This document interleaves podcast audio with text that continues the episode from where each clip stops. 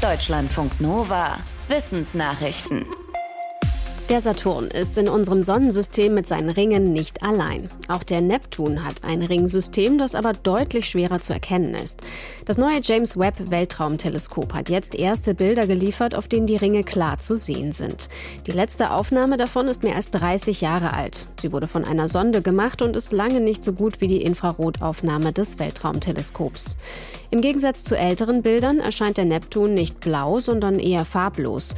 Das hat aber unter anderem mit der Infrarotaufnahme zu tun. Zu erkennen ist auf dem neuen Bild neben den Ringen auch eine dünne Linie um den Äquator. Das sind wohl schwere Stürme. Neptun ist der viertgrößte Planet unseres Sonnensystems, fast 60 Mal so groß wie die Erde.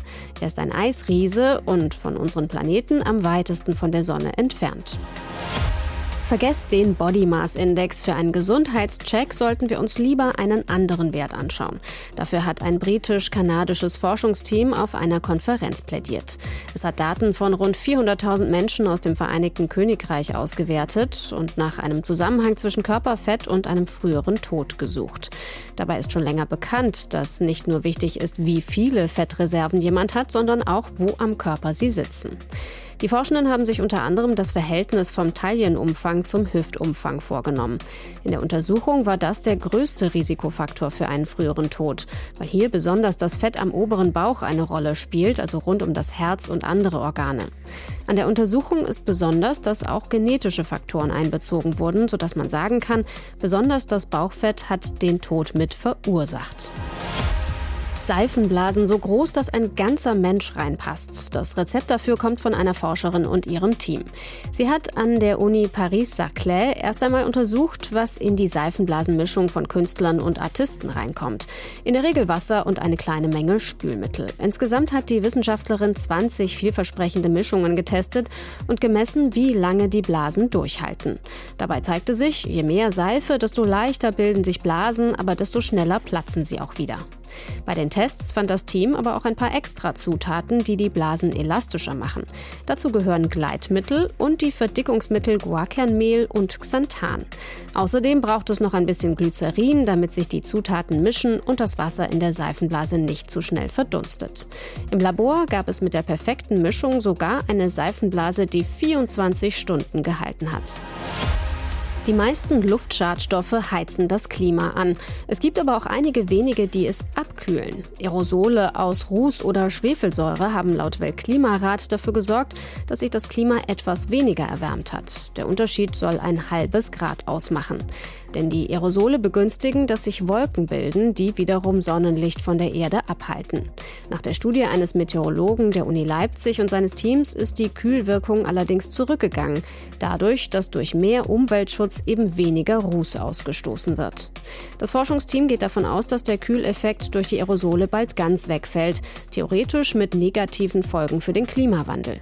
Gleichzeitig wollen die Forschenden ihre Arbeit aber nicht als Aufruf missverstanden sehen, wieder mehr Dreck in die Luft zu pusten, denn trotz der Kühlwirkung blieben Ruß und Schwefeldioxid schädlich für Mensch und Umwelt. Viele Chöre haben sich in Pandemiezeiten lange nicht getroffen. Zu hohe Ansteckungsgefahr.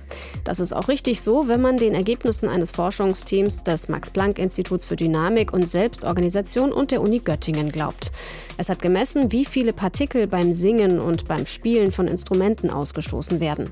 Ergebnis: Beim Singen und auch beim Sprechen fliegen von infizierten Personen mehr als 500 Mal so viele Partikel in die Luft wie beim ruhigen Atmen.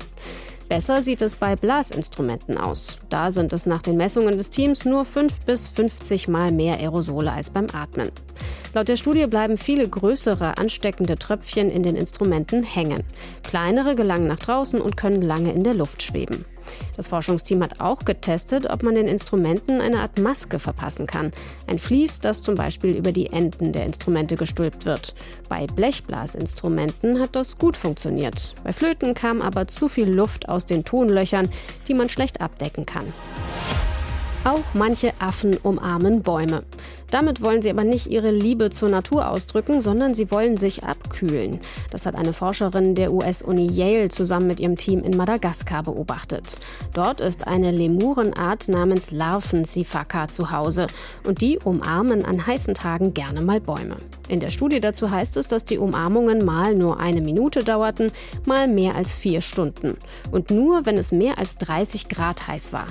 Dabei waren die Baumstämme in Bodennähe etwa drei bis fünf Grad kühler als die Luft. Manche der Lemuren kletterten sogar in die Bäume hinein, wenn es dort einen Hohlraum gab.